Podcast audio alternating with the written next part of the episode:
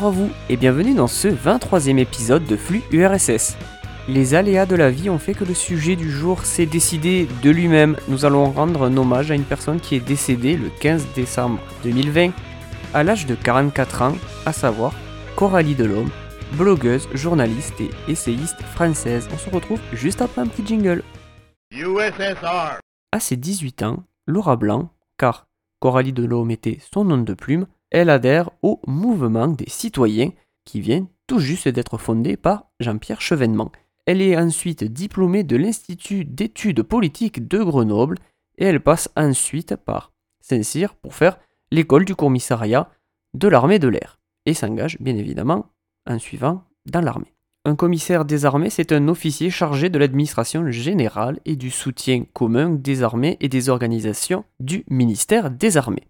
Depuis 2013, c'est un corps unique interarmé avec 1800 commissaires en France qui servent au sein des forces armées comprenant bien évidemment l'armée de l'air, la marine, l'armée de l'air, les services de soutien et les organismes interarmés. Ils sont aussi dans les administrations, organismes, établissements relevant du ministère des Armées. Vous l'aurez certainement compris, mais ce recours à un nom de plume est fait en fonction du devoir de réserve qui a cours dans la fonction publique française, qui limite, pour faire simplement, qui limite aux fonctionnaires et surtout plus particulièrement aux, fonctionnaires, qui est une restriction de la liberté d'expression. C'est en 2010 et 2011 qu'elle lance son blog, à savoir La Reine Nue, la reine comme euh, une arène, hein, pas la reine, non, une arène nue, où elle parle, entre autres, sur ce blog bien évidemment, d'universalisme, de nation et de souveraineté de la France. Elle se spécialise ensuite sur ce qu'on appelle la question européenne, donc relative à l'Union européenne. Elle écrira d'ailleurs quatre livres sur ce sujet-là. Le premier livre est Europe, les États désunis, sorti chez Michelon en 2014. Nous avons ensuite La fin de l'Union européenne avec l'économiste David Kella, qui est sorti lui en 2017. Nous avons ensuite son dernier livre en solo, dirons-nous, Le couple franco-allemand n'existe pas, toujours chez Michelon. Et un livre dont j'ai déjà parlé dans cette émission, si j'en avais parlé à l'occasion des euh, élections européennes de 2019, à savoir 10 plus une question sur l'Union européenne, et c'est encore une fois un livre de concert avec l'économiste David Kella. Et celui-ci est sorti en mars 2019. Si Coralie Delhomme se revendiquait de gauche, ses analyses ont, on va dire, irradié une grande partie du paysage politique français. En témoignent d'ailleurs de nombreux hommages. Nous avons eu par exemple Jean-Luc Mélenchon, Marine Le Pen, François Asselineau, Florian Philippot, Julien Aubert, Emmanuel Morel, Jean-Pierre Chevènement, dont elle était assez proche, ou par exemple Arnaud Montebourg. Et en termes de partis politiques aussi qui lui ont rendu un hommage, nous avons aussi le pôle de renaissance communiste en France. Ses livres et son blog n'étaient pas ses seuls vecteurs pour véhiculer sa pensée. En effet, elle, a longtemps participé au Figaro, elle a aussi participé au magazine, je crois que c'est un genre, je ne sais plus, Causeur, et elle faisait surtout partie de la rédaction de Marianne à partir de 2013. Elle participe aussi à de nombreux colloques et conférences aussi qui sont transpartisanes. Il faut le noter, par exemple, avec la Fondation Respublica de euh, Jean-Pierre Chevènement. Nous avons aussi une conférence lors d'une université d'été de l'UPR, ainsi qu'une conférence d'un mouvement qui m'est très cher, à savoir République souveraine. C'était en 2019. Euh, Dans tout ce spectre d'analyse, elle ne fait pas que regarder, bien évidemment, l'Union européenne en tant qu'entité propre, elle regarde aussi les crises par exemple de la zone euro et plus particulièrement une forte analyse de la crise grecque. Et je pense d'ailleurs que c'est par ce biais-là que beaucoup de gens ont pu découvrir ces analyses. Vous l'aurez compris, Coralie Delhomme est, est ce qu'on appelle vulgairement, j'ai même envie de dire très vulgairement, une eurosceptique. En gros, être sceptique de l'Union européenne, ce qui est totalement foireux en termes de classification, selon mon humble avis, parce que l'Union européenne n'est pas un projet... Euh, comment expliquer les choses de façon simple? En fait, pour moi, l'Union européenne, ce n'est pas euh, la finalité d'une histoire. C'est malheureusement, on vit dans un monde maintenant où euh, les choses sont de plus en plus marquées. tout doit être noir ou blanc. Hein, déjà, rien que de dire ces mots-là, déjà, oulala, je pense que des gens seraient peut-être choqués d'entendre ça, mais bon, bref.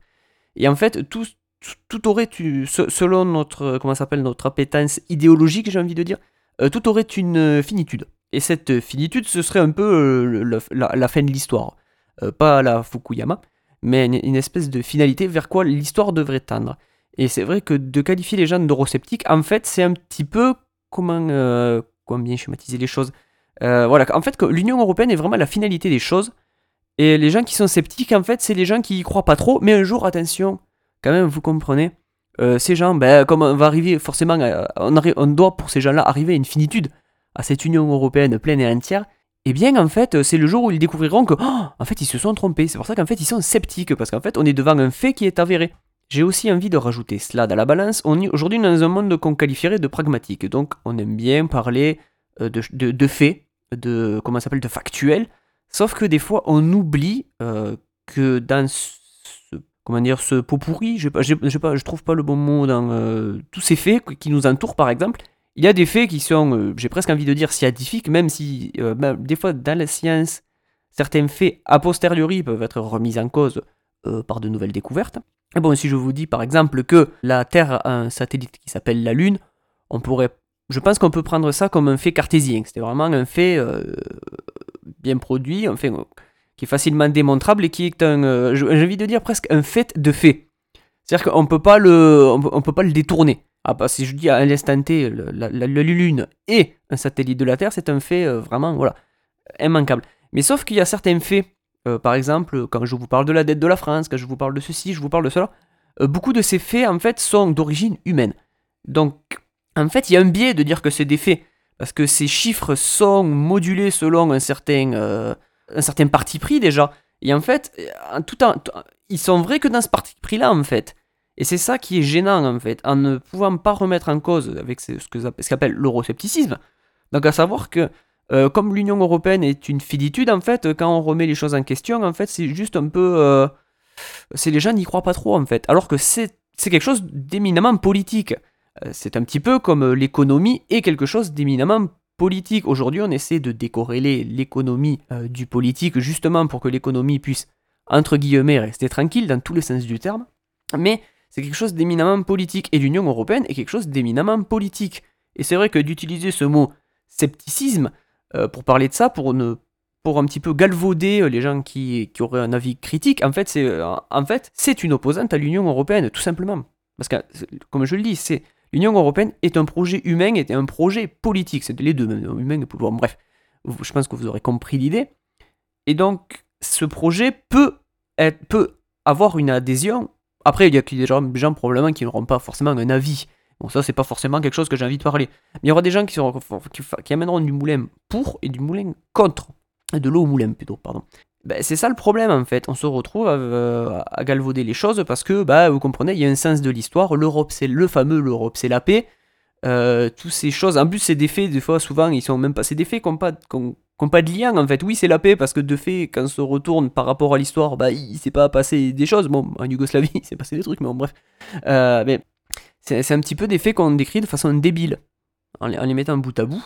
Et justement, Coralie Delhomme, elle était reconnue pour la finesse de son analyse. En effet, pour elle, euh, trop, c'était jamais assez. Donc ça, elle est toujours plus loin, toujours plus loin, toujours plus loin. C'est pour ça aussi qu'elle a sorti assez, vu sa production en termes d'articles. Parce qu'en fait, elle préférait suranalyser avant de sortir quelque chose, et c'était ça probablement son pire défaut. Enfin bon, vaut mieux avoir un défaut comme ça plutôt que raconter tout le temps des conneries. Mais ces analyses allaient quand même assez loin. Alors c'est sûr qu'elle est, euh, elle a quand même une position où elle est contre cette Union européenne, donc ça on peut pas euh, lui enlever. Mais d'ailleurs elle ne s'en cache pas, elle ne s'en est jamais cachée d'ailleurs. Et d'ailleurs elle ne s'en cache pas et elle le prend sur le, le, comment s'appelle une sorte de contre-pied assez différent de ces partis qui veulent gouverner en France et c'est parti qui crie à, qui veut bien l'entendre Frexit, Frexit, Frexit et Frexit, Frexit. Sauf que euh, Coralie Delhomme, elle, prend un, donc un contre-pied qui est plutôt qu'elle veut euh, pas que la France sorte de l'Union Européenne, malgré qu'elle est euh, une forte patriote, pourrait-on dire. En fait, elle est pour que l'Union Européenne disparaisse, pour que tous les peuples puissent retrouver leur propre souveraineté. Ça transparaît d'ailleurs dans son analyse de la crise grecque, parce que pour elle, il y avait vraiment un gros problème avec la, ce qu'on appelait la Troïka, donc à savoir le FMI, l'Eurogroupe et la, ben, la Banque Centrale Européenne, qui sont venus, ben, euh, emmerder le peuple grec qui voulait euh, probablement avoir d'autres latitudes pour rembourser sa fameuse dette, eh bien, euh, ils sont venus, ils ont matraqué, matraqué, matraqué, matraqué, ils ont, fait, ils ont baissé, par exemple, les, euh, les pensions de retraite de à peu près 40%. Je crois que c'est 200 000 à peu près personnes, ou jeunes, plus, j'ai plus exactement tout à fait les bons chiffres en tête, qui sont partis lors de, lors de cette, qui sont partis, qui sont partis de Grèce lors de cette crise pour ben, aller trouver de l'argent, pour aller trouver une vie meilleure ailleurs, tout simplement. Donc ça prouve bien cette espèce de désarroi qui est tombé il a sur les Grecs, mais elle, elle n'a pas eu ce parti pris de se dire oh la France n'a qu'à sortir de l'Union européenne et puis les autres, allez à euh, j'ai presque envie de dire, et démerdez-vous. Non, voilà, elle, prenait toujours ce parti pris là parce que justement l'Union européenne elle n'est pas défavorable que, enfin défavorable que pour la France. J'y reviendrai dans d'autres émissions ou par exemple sur le dernier plan de relance, j'y reviendrai un peu plus longuement sur euh, qui fait quoi, quoi fait qui. Euh, c'est vrai que bah, du coup on se retrouve euh, dans l'Union Européenne avec pêle-mêle pour parler de différents défauts qui peuvent sauter un petit peu aux yeux. On a ces différences de fiscalité qui font que bah, l'Irlande, les Pays-Bas, le, s'appelle, le Portugal, aussi d'une manière un petit peu différente, font de la, ce qu'on appelle de la distorsion fiscale en, ben, faisant payer des impôts sur les sociétés, pas peanuts, mais beaucoup moins qu'en France par exemple. Et les sociétés, bizarrement, émettent leur, euh, comment ça s'appelle, leur boîte postale dans ces pays-là. Aux Pays-Bas, il y en a plein qui font ça. Il y a Renault, je crois, par exemple, si ma mémoire est bonne. Et c'est des sujets que Coralie prenait à bras le corps pour nous les expliquer, pour nous les démontrer, pour nous dire ici il y a un problème, tout en restant toujours dans ce spectre du politique. C'était pas. Euh, c'était pas du martelage de faits pour marteler avec des faits, parce que, c'est, que je vous l'ai dit tout à l'heure aussi, ce martelage de faits, c'est un petit peu le martelage aussi du capital. Hein, c'est euh, toujours faut toujours être pragmatique, faut toujours penser à la bonne chose, mais souvent le pragmatisme c'est euh, faire des économies euh, d'argent, des choses comme ça, et c'est, ça devient débile quoi. Je dis, euh, on a du mal, c'est, critiquer quelque chose tout en étant dedans, c'est compliqué. Et c'est ça qui était fort, et c'est ça que moi que j'ai beaucoup apprécié avec Coralie, c'est qu'elle vraiment nous, savait nous parler avec intelligence, elle nous prenait pas pour des idiots déjà, et elle nous expliquait les historiques, elle prenait les choses en perspective, toujours pour nous parler de cette affaire-là, peut faire ceci, peut faire cela. Par exemple, dans son livre Le couple franco-allemand n'existe pas, elle prenait l'historique des évolutions, j'ai envie de dire un petit peu diplomatiques, politiques entre la France et bien évidemment l'Allemagne, pour battre en brèche ce, bah, ce poncif de ce fameux couple franco-allemand. À l'époque, on avait eu euh, Merkozy, hein, ce couple entre Merkel et Sarkozy, euh, qui était pas tout à fait vrai en fait. Bon ça après je vous laisse un petit peu mieux vous pencher sur les choses, là il n'est pas la question de, vous faire tout, cet explicatif, j'y reviendrai probablement un jour à cette émission parce que c'est très intéressant. Mais en tout cas vous comprenez les idées vers lesquelles elle sous-tendait. Elle ne s'intéressait aussi pas qu'à la question européenne, elle s'était aussi beaucoup penchée sur la euh, privatisation d'aéroports de Paris qui pour l'instant a été reportée. En effet, elle s'était beaucoup consacrée à la proposition de référendum d'initiative partagée sur l'aéroport de Paris. En effet, euh, le gouvernement français avait décidé ben, tout simplement de privatiser l'aéroport de Paris, qui est l'une des plus grandes portes d'entrée en France, et, j'ai envie de dire. Et c'est vrai que privatiser ça, moi j'étais contre, très clairement. Et je pense que ça faisait partie un petit peu de... Euh, comment peut-on lire les faits euh, C'était que l'État maintenant a tendance, alors euh, c'est vrai que c'est un peu, un peu ambivalent, il tendance à, se désengager d'un peu et, de dire que ceci n'est pas régalien, donc, qu'on s'appelle un pouvoir. Un pouvoir régalien, c'est un pouvoir normalement d'autorité de l'État. la sécurité avec la police, la monnaie par exemple, tout ça. Et il a un petit peu tendance à réévaluer ce qui est régalien ou non. Et bah c'est un peu fâcheux parce que, euh, comme je dis, euh, il y a beaucoup de choses qui transitent par Paris. C'est quand même quelque chose d'important. par, par, par, Paris, par les aéroports de Paris plutôt. Et c'est quelque chose quand même qui est assez important. Et c'est toujours cette espèce de dégage. Elle voulait lutter voilà, pour ce qu'on appelle une sorte de souveraineté populaire en fait. Que les gens aient leur mot à dire. Parce qu'en fait, quand l'État se désengage quasiment de tout, mais vous allez voir, je vais vous passer un petit extrait de quelque chose qu'elle disait. Et vous allez voir que c'est ambivalent. Mais cet État qui se désengage, en fait, c'est vraiment le dogme de la concurrence de tous contre tous. C'est se mettre, malheureusement, encore une fois, à la merci du privé qui n'a qu'une seule et unique vocation, faire du fric. D'autant plus qu'Aéroport de Paris était bénéficiaire même sous l'égide de l'État, ce qui prouve quand même que ça n'était fait que de façon dogmatique, à savoir privatiser pour privatiser. En tout cas, je remercie très chaleureusement Coralie Delhomme, de m'avoir fait découvrir toutes ces questions, toutes ces analyses sur quelque chose finalement qui est assez abstrait. Finalement, l'Union européenne, on en parle très peu. Euh, pourtant, c'est ceux qui contrôlent notre, euh, notre, notre monnaie déjà.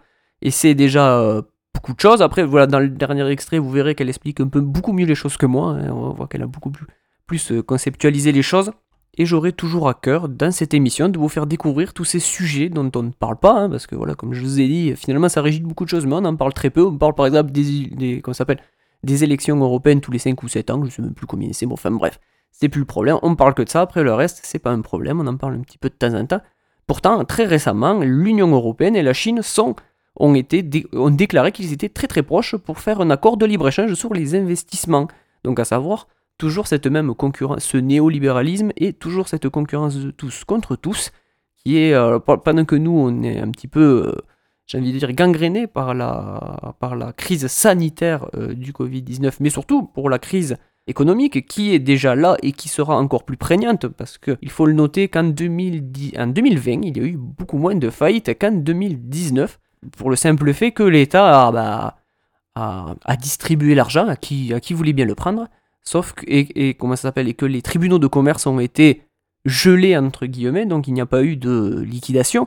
Sauf que quand toutes ces liquidations vont tomber, parce qu'elles vont forcément tomber, c'est obligatoire, mais eh ça va faire un effet euh, domino assez conséquent.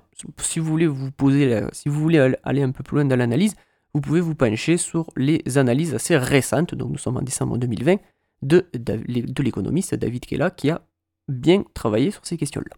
Je noterai aussi autre chose qui n'a pas été forcément noté euh, dans les hommages parce que c'était des gens qui la connaissaient proche euh, pour la plupart, donc ils ont vraiment parlé de la personne. Mais on notera que c'est une que Coralie Delhomme est une particularité en termes de personne déjà, euh, parce que vous l'aurez compris, c'est une femme. Et c'est vrai qu'en politique, les femmes, elles ont un petit peu leur précaré, j'ai envie de dire, ou leur, où on leur dédie des... Ça dépend comment on voit les choses, ou on leur dédie certains sujets, comme par exemple la santé ou des choses comme cela. On a la culture aussi. Et euh, oui, la santé, la culture, euh, j'ai plus, plus tout à fait les, les, les, domaines de prédilection qu'on leur laisse. Mais c'est un petit peu ça le problème en fait. C'est que, en plus, Coralie de l'homme nous parle de, bah, de souveraineté de la nation, de, en plus de questions européennes, mais je pense que le, l'idée centrale c'est souveraineté de la nation, de, de la nation, pas de l'État. Eh bien, c'est vrai que ben, ça, ça déparaît un peu, hein, parce que bon, euh, quand on, quand allume la télé, comme je vous ai dit, si ça parle de santé ou des choses comme ça, bon, de temps en temps on voit des femmes, euh, mais chez les, euh, chez les sortes d'experts, parce qu'elles-mêmes se qualifiaient d'intellectuelles. Alors, c'était pas intellectuel dans le sens Bernard-Henri Lévy, j'ai, je passe pas à travers les portes. Non, non, elles se qualifiaient d'intellectuelles, c'est-à-dire qu'elles qu'elle voulait pousser les réflexions assez loin, dans ses, ses, analyses assez loin dans, le, ben, dans la réflexion.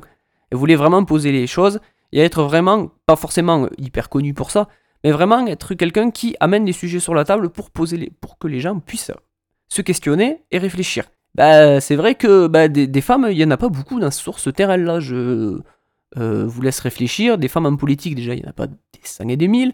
Et c'est vrai que le peu, si vous incitez, peut-être vous direz Ségolène Royal, des choses comme ça. Bon, euh, ça fait pas super bandé. Et euh, pareil pour les questions, un petit peu, bah, pour les questions experts, j'ai envie de dire, essayiste, tout ça, ben, c'est vrai qu'il n'y en a pas forcément tant que ça. Et c'est vrai que c'était salutaire aussi d'avoir une femme qui prend à corps, d'autant plus avec une, immense compétence, qu'elle prenait ces questions à bras le corps.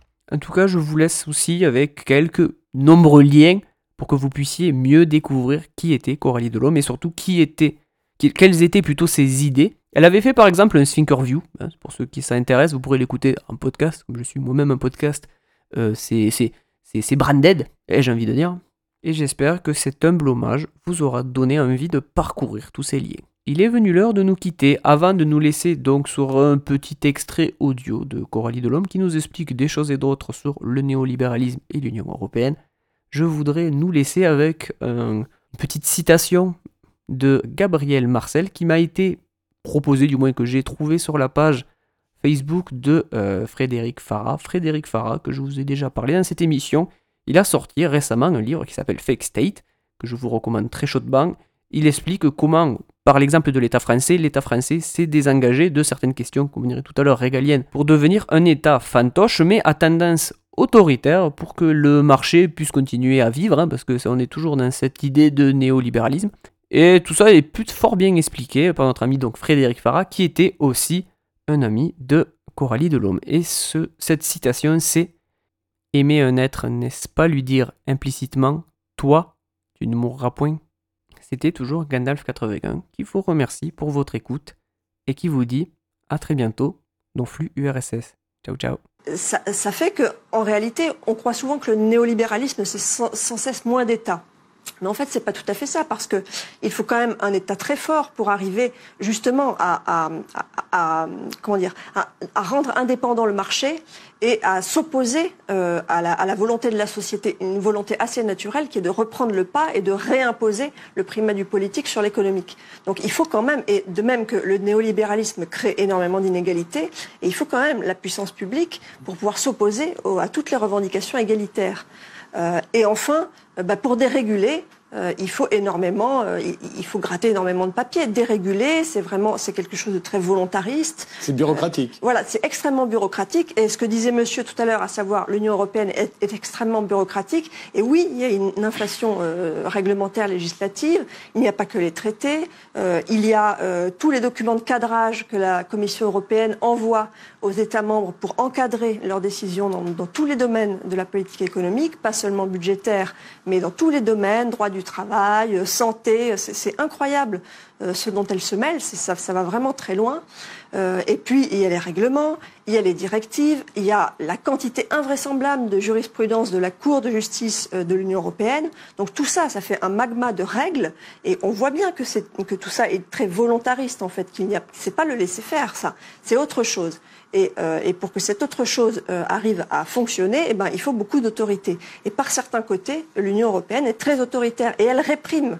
Elle réprime dès qu'un pays membre essaye euh, bah, de sortir du rang, il se fait, il, il, se fait massacrer. La Grèce en 2015 s'est fait massacrer.